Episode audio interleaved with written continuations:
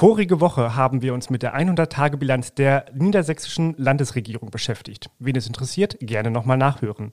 Heute nun wollen wir uns noch einmal das Parlament vorknüpfen. Ministerpräsident Stefan Weil sprach so schön vom Welpenschutz, den man die ersten 100 Tage genießen solle. Und weil im Landtag viele neue Abgeordnete sind, wollen wir diese Zeit auch einmal gewähren. Aber nun sind die 100 Tage vorbei und irgendwie habe ich immer noch den Eindruck, dass der Landtag noch nicht so richtig ins Arbeiten gekommen ist. Über diesen Eindruck spreche ich jetzt mit Rundblick-Chefredakteur Klaus Wallbaum in einer neuen Folge von Niedersachsen im Blick. Und jetzt geht es los. Niedersachsen im Blick. Ein Podcast vom Politikjournal Rundblick. Mein Name ist Niklas Kleinwächter und mir gegenüber im Podcaststudio des Politikjournals Rundblick sitzt wieder Klaus Wallbaum. Heute ist Dienstag, der 21. Februar 2023 und morgen am Mittwoch tritt der Landtag das nächste Mal zusammen.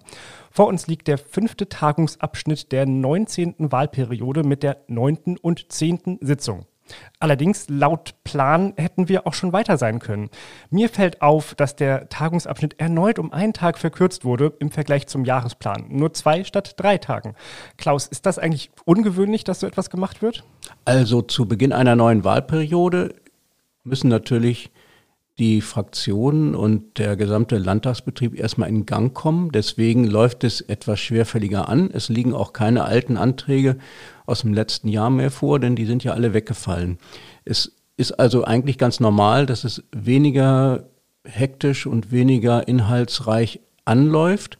Bloß das Ausmaß äh, dieses Mangels an Themen ist schon auffällig. Mir fiel es jetzt so besonders auf, weil es im Dezember schon mal dieses, äh, diesen verkürzten Tagungsabschnitt gab. Da waren es auch nur zwei statt äh, drei Tagen. Da konnte man dann noch argumentieren, gut, es gab ja diese ähm, Sondersitzung des Landtags am 30. November, wo der Nachtragshaushalt beschlossen wurde, die ähm, Energiekrisenbewältigungsmaßnahmen der, der Landesregierung. Also gut, da waren es drei Tage nur anders aufgeteilt.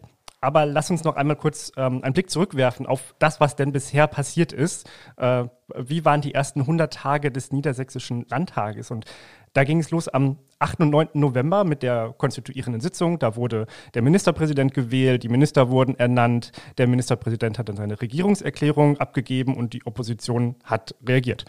Fertig. Das war erstmal dieser Teil. Dann, wie gesagt, 30. November, da ging es dann nochmal um die Geschäftsordnung, ähm, Land, äh, die, die Wahl des Präsidiums und eben den Nachtragshaushalt. Und dann äh, 13. und 14. Dezember, da wurde es dann schon inhaltlich, muss ich ja zugestehen, da kamen dann die ersten ähm, ähm, Anträge der Fraktionen auf die Tagesordnung. Was es da so gibt, dazu gleich später noch mehr. Aber eben, es waren nur zwei Tage. Und dann gab es das Januar-Plenum vom 25. bis 27. Januar, immerhin drei Tage. Aber das ist mir in Erinnerung geblieben, weil an keinem Tag länger als bis 16 Uhr eher noch kürzer getagt wurde. Da gab es die Grüne Woche, wo alle hin wollten. Es gab parlamentarische Abende und eigentlich war der Nachmittag immer schon frei. Da war nichts mehr los im Landtag. Das fand ich sehr, sehr ungewöhnlich. Vorher gab es allerdings eine ausgedehnte Mittagspause von fast zwei Stunden. ja, es gab äh, die Sitzung am Vormittag, dann gab es eine ausgedehnte Mittagspause, dann gab es noch ganz kurz etwas am Nachmittag mhm. und, und äh, dann war es wieder vorbei. Das ist ja schon ungewöhnlich, wenn man weiß, dass der äh, Landtag auch äh, manchmal schon bis 21 Uhr tagt oder so. Es ist nicht so krass wie im, im, Bundestag, wo die teilweise bis 2 Uhr nachts sitzen. Das ist äh, in, in, Hannover nicht der Fall. Aber ähm, dass man schon um 16 Uhr Feierabend hat, ähm, äh, also eben nicht mehr im Landtag sitzt und arbeitet, das fand ich auch schon ungewöhnlich. So, und jetzt äh, liegt das Februarplenum vor uns, ähm, zwei Tage. Da ist der Mittwochvormittag ähm, mit der Be Befassung äh, zu einem Jahr Ukraine-Krieg ähm, schon belegt. Äh, wertvolle Debatte garantiert, aber es hatte eben nichts mit der klassischen Arbeit des, ähm, des äh, Parlaments zu tun. Ähm, Klaus, ist also etwas dran? Würdest du bei, nach dieser Nachbetrachtung auch sagen, es läuft noch nicht so richtig? Ja, das ist äh, so. Es läuft noch nicht so richtig. Vor allen Dingen haben wir äh, kaum Gesetzentwürfe.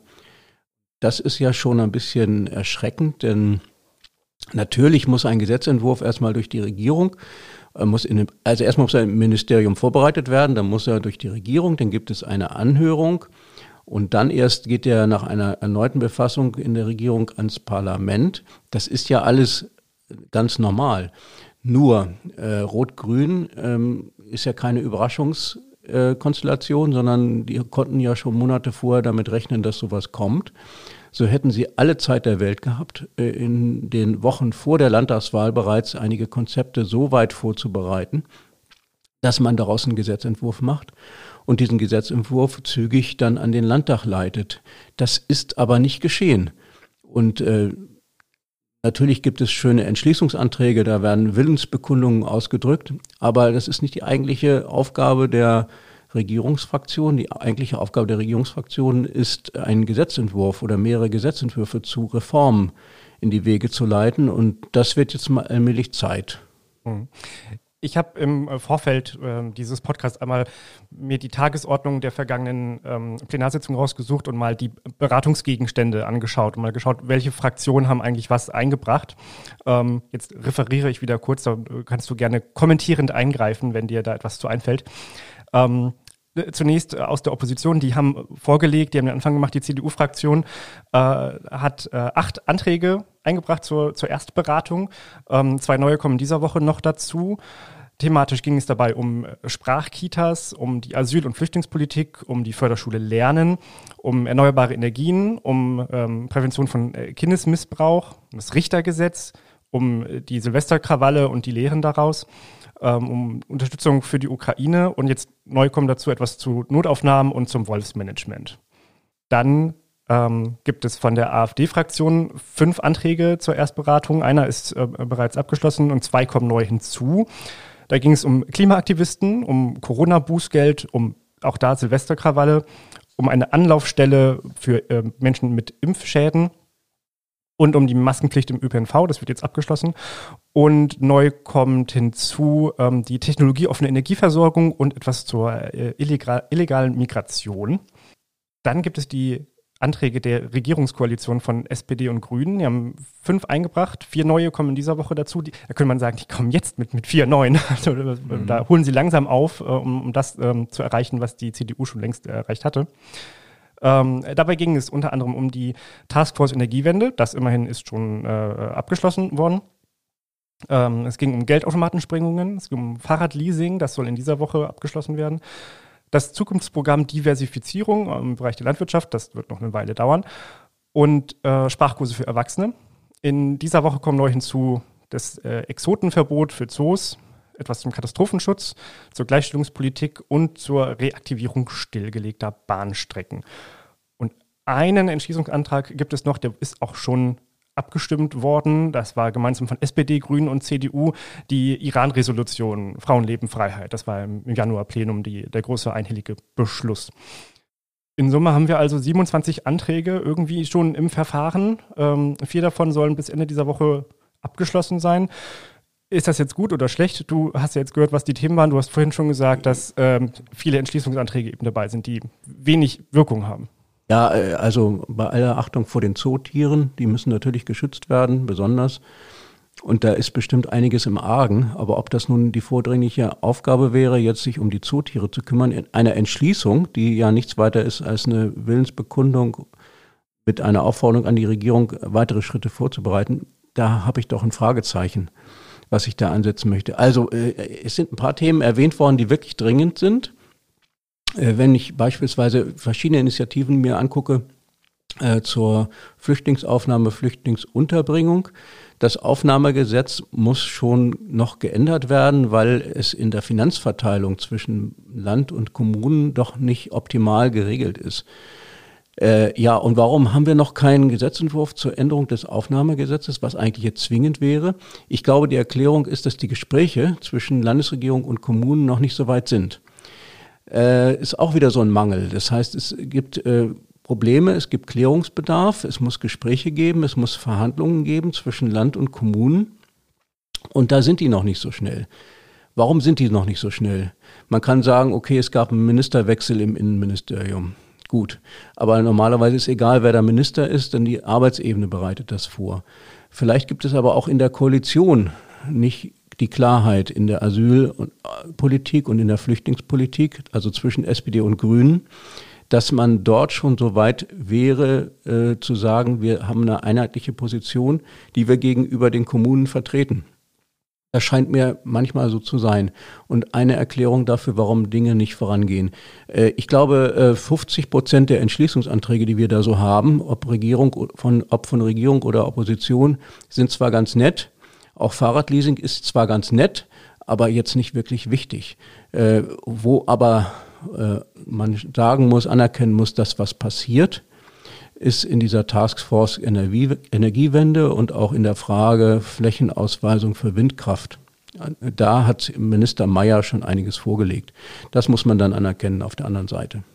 Wobei das ja eben in die Regierungsbilanz reinfällt. Da haben wir ja vergangene Woche drüber gesprochen. Das ist ja betrifft noch nicht so sehr die Arbeit des Parlaments. Die haben das zwar flankiert. Äh, es gab auch da diesen Entschließungsantrag. Aber das zu tun, das in die, in die Tat umzusetzen, ähm, ist ja Regierungshandeln und nicht ähm, Handeln der Legislative, des Parlaments.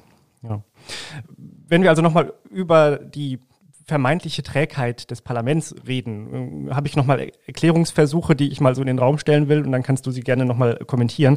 Ähm, der eine wäre, dass wir ja im Moment in so einer Zeit überlappender Krisen leben, wie das gerne so bezeichnet wird. Die Corona-Krise läuft langsam aus, aber eigentlich war sie ja, hat sie uns noch ziemlich lange beschäftigt. Ähm, der Ukraine-Krieg feiert in dieser Woche sein unrühmliches einjähriges Jubiläum. Ähm, daraus resultierte die Energiekrise, das hat eben den Nachtragshaushalt bedingt. Das limitiert ja auch die Möglichkeiten, die man hat, um sich äh, thematisch mit anderen Sachen zu beschäftigen, aber auch um zum Beispiel eben Geld auszugeben. Äh, das Geld, das äh, im Nachtragshaushalt ähm, für die Bewältigung der Energiekrise bereitgestellt wurde, äh, kann man jetzt ja nicht für irgendwelche anderen Projekte ausgeben. Was sagst du zu dieser These, dass es die, diese, ja, diese Umstände waren, die eigentlich den Landtag gerade lähmen? Also wo ich zustimme, ist, äh, dass ähm, wir, beim Geldausgeben vorsichtig sein müssen, weil nicht klar ist, wie sich die Steuereinnahmen weiterentwickeln. Da ist die Steuerschätzung, weil außerdem nicht klar ist, wie weit die Verschuldungsmöglichkeiten noch genutzt werden können. Da gibt es die Schuldenbremse. Und es gibt natürlich die große Überlegung, äh, Teile des Haushalts auszulagern. Äh, das ist ein Mammutprojekt. Das müsste man eigentlich zu Beginn klären und dann wüsste man, wie viel Geld man überhaupt ausgeben kann. Das wird aber so schnell nicht zu klären sein, weil es sehr, sehr komplex und schwierig ist. Da würde ich zustimmen, dass, dass eine gewisse Zurückhaltung in der Gesetzgebung deswegen besteht, weil wir nicht genau wissen, wie viel Geld wir ausgeben können. Okay. Das andere würde ich nicht zustimmen mit, mit den überlappenden Krisen aus einem Grund, das ist die öffentliche Wahrnehmung. Äh, für uns Journalisten gilt das. Wir haben diese Mammutkrisen und die ähm, saugen die ganze Aufmerksamkeit auf und sind im Grunde da.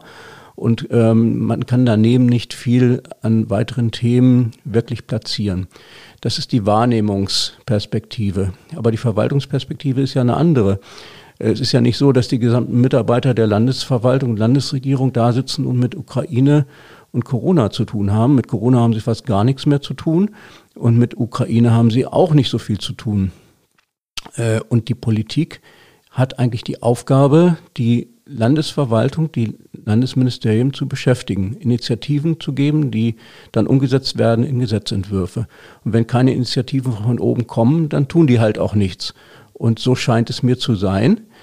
Und ähm, ich halte es aber für eine Ausrede zu sagen, wir haben diese Krisen und deswegen können wir uns nicht mit, nicht mit anderen Dingen befassen. Die Kapazitäten wären da. Es liegt an den Politikern, die Dinge, die sie eigentlich tun müssen, jetzt auch zügig zu tun und die nötigen Initiativen an die Verwaltung zu senden. Das passiert aber nicht im ausreichenden Maße. Ein weiterer Erklärungsversuch bei der Koalition aus SPD und Grünen wird ja gerne von einer Liebesheirat gesprochen. Da haben sich jetzt zwei getroffen, äh, gefunden äh, und zusammengetan, die, die sich ganz toll finden und damit sind sie erstmal ziemlich zufrieden.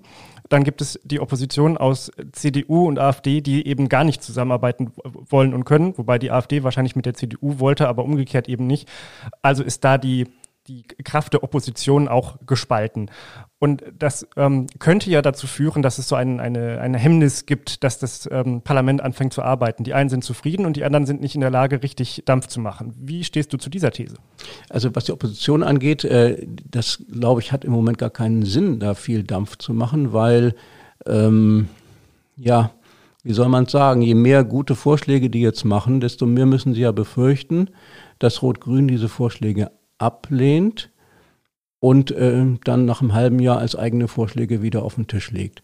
Das heißt, es kann kontraproduktiv sein. Und Schwächen der Regierung aufzudecken nach 100 Tagen wird jeder sagen, oh Gott, die, lass sie doch mal erstmal arbeiten. Jeder macht mal Fehler. Ne? Das heißt, Oppositionsarbeit ist, ist nicht lohnenswert im Moment. Das ist dieser äh, Perspektive der Opposition. Bei der Regierung glaube ich auch eine große Selbstzufriedenheit. Man ist glücklich, dass man hier zusammen regieren darf. Aber die entscheidende Frage ist aus meiner Sicht, was heißt denn regieren? Und ich meine, dass ganz viele im Parlament, das gilt auch für die, für die Opposition, aber vor allem auch für Rot-Grün, ganz viele neue Leute im Parlament, die jetzt erst reingewählt worden sind, noch nicht wissen, dass sie da wirklich intensiv an der Sache arbeiten müssen. Die sind dann schon zufrieden, wenn sie im Ausschuss mal ähm, ordentlich der AfD widersprochen haben. Das freut dich schon. Das ist für dich schon ein politisches Erfolg, Erfolgserlebnis. Dabei äh, kann man den Erfolg darin nicht messen, sondern der Erfolg muss darin bestehen, dass man inhaltlich an Konzepten arbeitet. Und äh, das muss man den, gerade den neuen Abgeordneten bei Regierung und bei Opposition erst noch beibringen. Und es gibt ja zahlreiche neue Abgeordnete. Man merkt es noch, an, wenn man die Plenardebatten verfolgt. Ähm, wenn jemand seine erste Rede gehalten hat, dann wird er ja erstmal beglückwünscht von, von seinen äh, Fraktionskollegen, manchmal auch aus anderen Fraktionen heraus. Fotografiert. Fotografiert. Ich finde es auch ein, ein, schönes Ritual, das so zu sehen. Mhm. Und ähm, gerade im Januar-Plenum ist mir aufgefallen, dass ähm, viele neue ran durften. So und ähm, ich habe nicht den Eindruck, dass man so sagt, wie das vielleicht früher noch so war, dass erstmal die, die schon lange da waren, äh, die Reden halten und die anderen müssen lange, lange warten, bis sie reden dürfen, denn das ist ja schon relativ früh. Kann ja aber auch dazu führen, dass wenn da jetzt viele neue dabei sind, die auch aktiv eingebunden werden, dass da noch nicht der Drive entsteht, den äh, vielleicht erfahrene Parlamentarier hätten. Ja, sehe ich auch so, genau. Ne? Und ähm, es ist so, dass äh, die ähm, vielleicht noch nicht erkannt haben, dass die Hauptarbeit im Parlament Gesetzgebung ist. Und das ist dann sehr juristisch bestimmt und ähm, kommt dann sehr auf die Detailarbeit an. Und die Voraussetzung dafür ist natürlich erstmal, dass ein Gesetzentwurf da ist, da ist. Und das ist Aufgabe der Regierung. Die Regierung hat noch nicht genug Vorgaben geliefert. Ein anderer Aspekt der Landtagsarbeit betrifft die äh, Landtagsvizepräsidenten. Ähm, die Kollegen einer größeren niedersächsischen Tageszeitung haben in den vergangenen Wochen äh, ziemlich vehement ähm, sich kritisch geäußert äh, zu diesen Landtagsvizepräsidenten. Wir haben jetzt fünf davon, das ist einer mehr als ähm, noch zuvor. Und begründet wurde das von der, äh, von der Landesregierung, aber auch von der Opposition damit, dass die Landtagsvizepräsidenten ins Land raus sollen und für die Demokratie werben sollen. Jetzt wurde da mehrfach nachgefragt, ja, was machen die denn eigentlich? Sind die denn eigentlich schon dabei? Ähm, und so richtig viel ist da noch nicht passiert ich persönlich würde die jetzt äh, eher in Schutz nehmen und sagen, na ja, es ist ja aber auch ansonsten noch nicht so richtig viel passiert. Ähm, der Landtag musste sich erstmal konstituieren, die Wahl der Vizepräsidenten hat sich damals herausgezögert. Dann war eigentlich die Weihnachtszeit, wo äh, ja kaum etwas passiert. Jetzt war die Zeit der Neujahrsempfänge, wo sie natürlich waren, aber wo sie wahrscheinlich auch als Abgeordnete gewesen wären. Ähm, und jetzt könnte das ja erst anlaufen. Wie bewertest du diese, diese kritische Betrachtung der Landtagsvizepräsidenten? Ja, ich sehe das ähnlich. Äh, die Aufgabe muss sein, dass man ein Konzept entwickelt, ähm, wie man mit Veranstaltungen im ganzen Land ähm, diese Landtagsvizepräsidenten als Demokratieboten oder Parlamentarismusboten ins Land schickt und ihnen den Auftrag gibt, äh, im Grunde für das politische System, für das parlamentarische System zu werben in, in, unterschiedlicher Form. Nicht zu sagen, das ist toll, sondern im Grunde äh, Demokratie ins Land hinaus zu transportieren.